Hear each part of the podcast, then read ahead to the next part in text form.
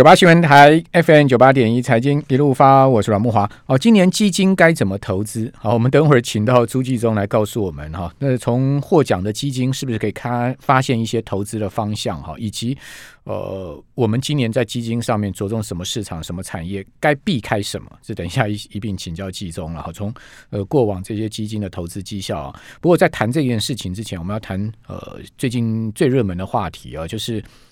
全世界的这个避险基金啊，最近都串起来蛋了哦。为什么？因为呃，这个韩国的这档家族避险基金 Archegos Capital 啊，出了大问题、大纰漏啊，所以导致了现在目前整个避险基金界一片风声鹤唳，非常有可能是要全面去杠杆了哈。因为大家都知道，这个避险基金的杠杆非常的高啊，好，通常都是高达百分之两百哈，就是跟这些呃。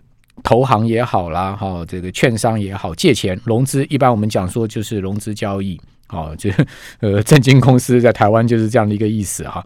他们借钱借的这么大的一个规模啊，然后去买股票，那这个股票一旦被断头啊，被强迫平仓啊，那所引发的风暴啊，就在这两天呢，我们都可以看到很多股票啊是招招呃，这个支支可以讲说是重挫了，好像这个 vicom。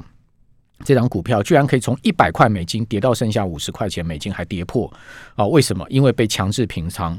那据说这个窟窿高达千亿美金啊，是不是真的有这么恐怖啊？哦，那这个事情会变成是一个金融市场的黑天鹅吗？哈，我们今年一开始先来谈一下这个时事啊，请教一下季中，之后我们再来谈今年怎么选基金。哈，在我们节目现场的是商周集团总经理朱季中，季中你好，哇，各位听众大家好，好，嗯有人比喻啦，说是这个人类史上最大单日亏损了哈，这个是一个比喻，另外一个比喻说有可能是这个 LTCN 事件重演哈，你觉得有这么严重吗？呃，其实应该是说这个事情应该当这个断。断头指令下去的时候，呃，你看一下市场，我觉得市场会反应嘛，哈。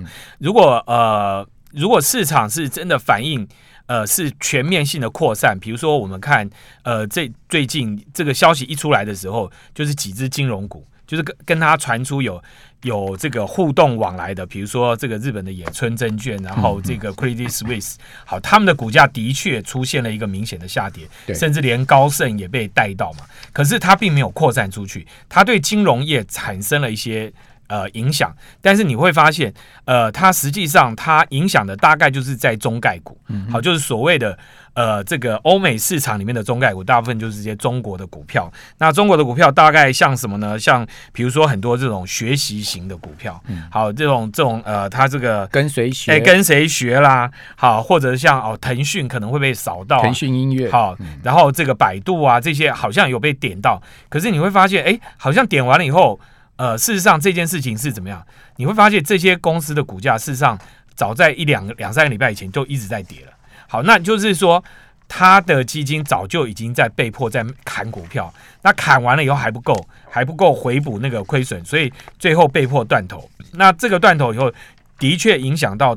它因为它的杠杆很高，像你刚才讲的，它用一百五十亿美元左右的母金，把它的管理资产规模一下杠杆到了八百亿美金，所以大概是三到四倍之间。所以那这个时候它要去杠杆，那当然对市场就会造成影响，对这些金融华尔街的金融机构会造成影响。可是你会发觉市场并没有像大家担心的说，哇，大家人人自危，然后。逼着他的同业全部都在去杠杆。如果这个去杠杆的效应一直在发酵的话，那当然大家就会害怕。那有一个我觉得是非常重要的观察指标，就是美元。你看到在事情一出来的当天，美元的确上升了，可是美元并没有一个喷出的那种表现。好，它并没有一个狂涨的一个走势，所以它其实还是很有节制。那就表示说有很多买盘，其事实上是怎么样？就是说整个三月。事实上，呃，从二月底到三月初，三月呃这个中下旬以来，事实上美国股市，特别是科技股，已经回档了一大波了。然后很多呃人都手上都已经把股票卖了，结果发觉，哎，市场也并没有下来。然后大家就发觉，哎，好像看起来。FED 公布的整个经济数据，整个二零二一年看起来表现是好的。然后，那最近还有，呃，当这些金融股熄火的时候，你会看到有其他的，比如说航空公司，美国的航空公司的股票又开始在反弹，那就表示说这个景气是怎么样？就是说，它目前的景气的状况，它并不是一个呃同步在走，同步在反弹，而是它就像那个水一样哈。有些地方有坑，它现在正在大水要灌满整个坑。那有些坑因为之前因为疫情的关系，它没有办法让这个水进来。那现在它开放让水进来以后，那你就会慢慢的就看哦，慢慢的把这些呃。被景气被 COVID-19 影响到的景气的坑洞，一个一个把它补起来。嗯那在这个补坑的过程里面，它是有过程，所以你就会发现市场是轮动的。好，那这次中概股跌，中概股跌，它并没有去影响到其他的股票，那它没有扩散出去，它没有影响到其他的这些对冲基金都跟着在砍股票。嗯，好，那所以我觉得，所以你觉得还好？我觉得这个风暴并没有像去年。去年各位记不记得那个桥水？嗯，去年三月的时候，因为整个 COVID nineteen 开始引爆美股整个大跌，对，结果 COVID nineteen 那个那时候又市场传出哇，桥水基金重压什么中国的股票，那所以深受重伤，然后断头，然后结果那哎那个那个消息一出来的时候，美股是大跌上千点，然后而且其他的基金都跟着在一路砍股票。那个时候对市场的重创的确影响很大，可是各位记得哦，当桥水的事件那次桥水断头事件传完了以后，因为从来没有人证实过这件事，传完之后股市怎么样，就开始之后又弹弹回去了，所以它并没有造成一个真正的一个市场的一个崩盘。好，那就就算崩跌，但是很快它又弹回去了。那所以同样同理哈，我觉得这一次也是一样，这个事情大概已经发生了。啊，那平仓就平仓了，过去了。那那这件事情反而是说，呃，接下来因为这个事件，它会造成什么？中国股市，中国的相关股市，因为前一阵子大家都是压力蛮大的回档，为什么？因为这些这些基金都在平仓嘛，都在都在去杠杆。等他们卖完了，我觉得大概中国股市就有机会出现一个反弹。嗯嗯，好，那所以当入股开始出现一个反弹之后，很可能在第二季的下半季，特别是四月以后，好，就清明节过后，好，那有机会，我认为第二季当你出现一个回档，有任何的回档的时候，反而是你可以进场的一个买点。买了以后，因为我们整个下半年的景气还是看好的。好，那为什么看好？我觉得 FED 已经告诉大家，三月份 FED 开会的时候已经告诉大家，他预估二零二一整个美国的经济成长率会到六个 percent 以上，嗯，那就表示后面经济还是有一些爆发力会上去的。那特别是美国本土的经济会复苏，那特别是在特别是服务业的这一块。好，那所以各位反而是在这个股票轮动的过程里面，我们要抓对。好，那这个时候很多已经谈的过高的。你就不能再碰了。好，还没有回档的这些行业，比如说能源，能源已经涨多了，那油价也都已经弹上来了。那甚至当这个苏伊士运河的这个利空好出。这个解决了之后，油价可能也不会再像之前这样涨得那么快。那这个时候，能源股你反而应该要稍微小心一点。那金融股之前也因为大家都点名了，说啊，金融啊这个怎么呃被低估啦等等之类的，它也弹上来了。所以这个时候你反而对这些股票你要稍微小心一点。但是回过头来已经回档过，然后未来会受惠于景气在复苏的。好，比如说陆股，好，比如说科技股，那这些反而我觉得是接下来大家可以关注的。好，那当然这次事件损失最严重的是几家这个大型的投资机构哈，这个背黑锅的就是野村控股哈。对，那野村控股在美国的挂牌的野村证券的呃股票啊是大跌啊，哦，另外瑞士信贷这个股票也是大跌哈。那闪过了呢是高盛，因为高盛先抛了哦，所以高盛相对呃股价跌幅较小哈呃，其他相对还有损失，像是。这个大摩、小摩，啊，这个大概也都散掉哈，所以美国的这些华尔街大投行是散掉，那个苦主就变成是日本跟 欧欧洲的这些投行在背了哈。好，那会不会是华尔街的一个大秃鹰的阴谋？我觉得这背后一定有故事的哈。好，那另外就是一些股票暴跌哈，像 Viacom、CBS 这张股票代号 VIAC 的这张股票都是风暴中心啊。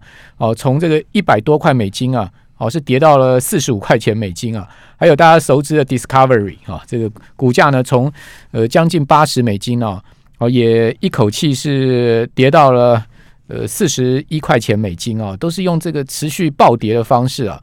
那当然，大陆的一些中概股啊，呃利空也很多啊。除了这个事件以外，之前呃美国的国会还通过了中国企业应该讲说外国企业问责法了哈。呃，所以说像百度啊，哈这些股票最近也是呃跌得很重哈。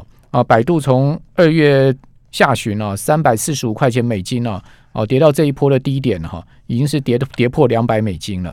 哦，那这些都是呃所谓 Archegos Capital 这个对冲基金它所重仓的一些股票都被强制断头。哦，不过刚呃季龙有讲说，可能风暴就仅止于说在这些股票上，它并没有一个全面蔓延的现象了哈。所以呃，基本上我们也不用说。把这个事件啊当成是一个黑天鹅来看待哈，但是值得后续持续观察哈。那今年的投资，我们看到从年初到现在波动性很大哦，这个全球股市都有蛮大的波动，新兴市场还有这个货币贬值的问题啊，呃，所以季中你对今年的这个海外基金的投资，你会用什么样的？呃，策略跟方法，还有你的建议是什么呢？好，呃，我觉得今年还是一个投资不错的年哈。为什么？因为低利率的环境还是维持嘛。因为 FED 已经告诉你，它到二零二三年，它都都会维持一个低利率。那不是说它的低利率是从头到尾的做法都。一样，我相信他的做法细致度会改变，嗯但是他至少是维持一个比较低利率，利率接近零的一个基准利率零的接近零的这样的一个状态。那他既然已经宣示了这个，然后再加上景气又在复苏，那我我相信 FED 估算说美国景气会有一个六个 percent 的成长，这个绝对不会是讲假的哈，就是说这些央行的这些分析大家应该注意。那另外一个还有。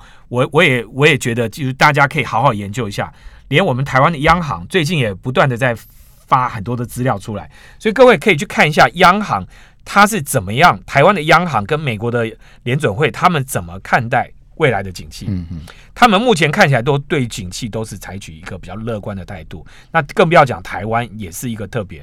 那台湾的，尤其是我觉得大家可以去呃观察一下你周遭附近的一些。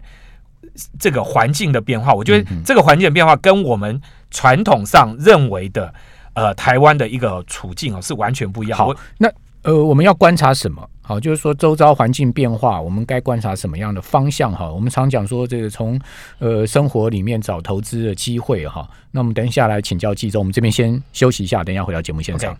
九八新闻台 FM 九八点一财经一路发，我是阮木华。景气是很明显的在好转了哈。那台湾当然。我们可以看到，景气灯号啊，也来到十年多来魁违的红灯了嘛？好，那个综合判断分数更是夸张啊，来到一九八四年以来的高点哦。哦，这个一九对不起啊，一九八七年以来的高点，那三十二年以来的高点哦，这个也就回到了台股第一次上万点那个年代。如果各位还记得，台股第一次上万点，一九八七年，呃，八六年那时候从一千点涨到这个一九。九零年，哦，当时呢涨到了一二六八二，哈，那个十倍数的上升行情，等于说台，呃，这个景气对策灯号所后面显示的这个综合判断分数，已经回到了当时台台股 台湾那时候的景气的那样的状况了，哦，所以景气是没有话讲，只是说我们从生活面上面，我们怎么去找到投资方向？因为你看对景气，你不见得投对标的嘛。好，我们继续来请教商周集团的朱一中总经理啊，季中。呃，你刚刚有讲到说，我们要去观察我们生活周遭的情况。我讲我讲三个现象哈，呃，两个现象是实体环境的一个变化哈。比如说这一波的房地产的上涨，各位会发现都不是双北的蛋黄区，对对不对？然后你也发现豪宅好像并没有一个太明显的一些波动，但是你会发现中南部的房地产涨很多，特别是什么？就是我们的护国神山群，嗯半导体产业走到哪里，它的房地产就涨到哪里。那为什么呢？诶，我就最近听朋友跟我讲，他说啊，诶，你知道吗？现在啊，在竹科买房子啊，都是什么？都是半导体厂的工程师。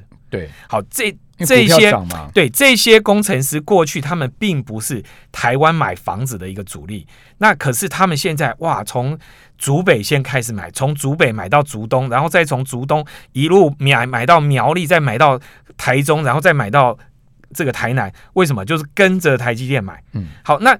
所以这个样貌跟过去你说台湾动不动涨房，这个房地产都是豪宅，嗯，哎，这个完全是不一样的概念。好，这是第一个。第二个，台北市哦，台北市的大安区这一带的很多的老的商业办公大楼，对，最近突然出现了很多的买盘。台北市大安区，对对对，为什么是大安区？好，大安区为什么？因为就特别在几个五星级酒店的附近。好好，为什么呢？因为疫情关系哈，各位你去想一下。这个从中国大陆、从欧洲、从美国，是不是有一群人因为躲避疫情跑来台湾？对，他们过去都在这些大城市，就是欧美啊，甚至中国这些大城市工作，嗯可是他们因为疫情的关系，突然全部回来避难。回来避难以后，他们回不去了。他们在台湾要找到跟在美国、欧洲跟在大陆一样这么高所得的工作，好不好找？不好找。嗯这不好找的时候怎么办呢？他们出来创业，因为他们拥有这些跟世界最前沿一样的这些市场的拥有的技术跟服务，哦所以他们拿这些技术服务回台湾来做微型创业对。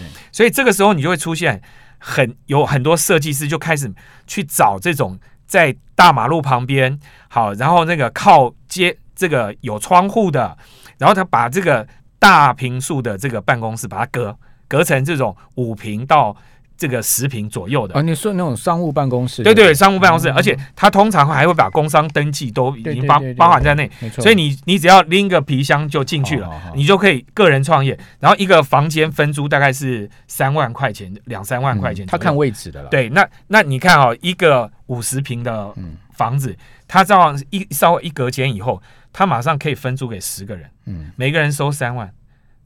哎，他对他来讲，那个租金，对不对？你你你就会发现，现在很多人在台北他是不买住宅，他为什么去买老的商办大楼？他其实主要是着眼于突然有两万人、两万到三万人这样的人回来了。好，那这个是过去在疫情前是不存在的一个状况，那这个都是疫情后发生的。好，那我再讲第三个，我们在这一期 Smart 致富月刊里面，我们在讲到。这个有一个经纪人，就是这个呃野村优质基金的经理人，好、这这档基金表现非常非常，又是野村，好，那大家可以注意一下哈，这个这个野村跟那个日本野村那个证证券不太一样。好，他就讲台股会不会很贵？嗯嗯，好，那台股大家都觉得啊，从股价净值比，我们现在股价净值比到今年的二月底是多少？是二点二四。嗯加权股价股指数的净净值比是二点二四。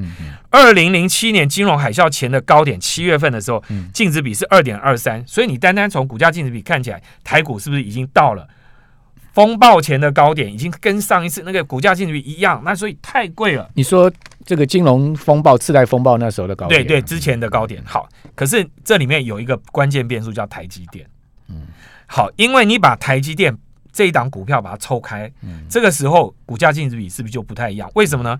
因为在金融海啸前，台积电的股价净值比净值比大概只有三点五倍，现在是是八倍，哇，它的股价净值比已经到八倍，所以你说台积电贵不贵？台积电的确从短线的价格来看，它是已经很贵了，嗯但是它一次要反映什么？五年的价格。OK，它不是反映 反映它今年价，它是反映五年以后的价格。台你的意思说台积电已经把未来五年股价都涨完了？对，都都几乎都涨完了。好，那现在回过来，哦，回过头来，那我们讲说，那我把台积电从这个台股的股价净值比把它剔掉，对，以后你再来看，这时候台股的股价净值比剩下多少？一点六一，哎呀，所以我们要去找台积电以外的股票啊，没错，就是说台积电把它供在那里就好了，然后供在那里当指标观察，对不对？因为当今天台积电涨的时候，我跟你讲，其他股票就不用动了。对，对不对？当有问题台积电不涨的时候，你就会发觉其他股票就开始涨了。好，那这个时候，哎，最近的台股不就是这个样子吗？所以我们要让台积电跌，把指数不是空台建只要间让出来，撑住就好，台建只要撑住它大跌哈、也是大家会害怕，对不对？嗯？因为它现在已经变成是世界级的股票，对，它已经变成是世世界景气的温度计，对不对？所以它只要撑住就好，那其他股票就会开始动。好了，那呃，你你心中的好股有什么啦？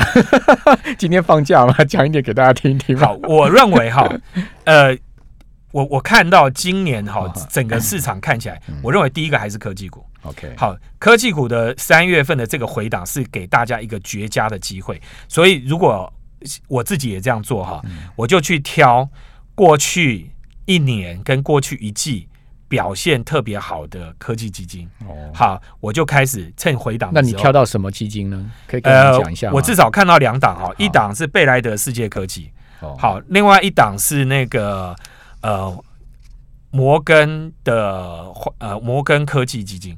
好，这两档，如果各位去打，好，大概过去六个月跟过去一年嗯，它这两档应该都在前三名。嗯。好，那那像我我自己，我就会去买摩根科技跟贝莱德世界科技。贝莱德世界科技。那我觉得这个就是最最简单，因为我也不要选股，对我就丢给基金经理人，因为他过去一季跟过去一过去一整年都表现很好，嗯但就表示他上一波的整个行情有抓住。那这一波因为大盘下跌，它跟着跌正常。那你是用单笔买呢，还是定时定额买呢？呃，像这个我就是单笔买哦，，单笔我单笔买。OK 好，那我我我的我的因我的因为是因为我我现金空了很多因。因为你钱多了，不是我现金空很多，我现金我比较怕死，我前面有停利了，哦所以我现金空了很多。那各位，如果你今天上面并没有停利的话，那我建议你用定时定额的方式买也是不错的。好，那再来一个，我一次朱金龙一次买一千万是吧？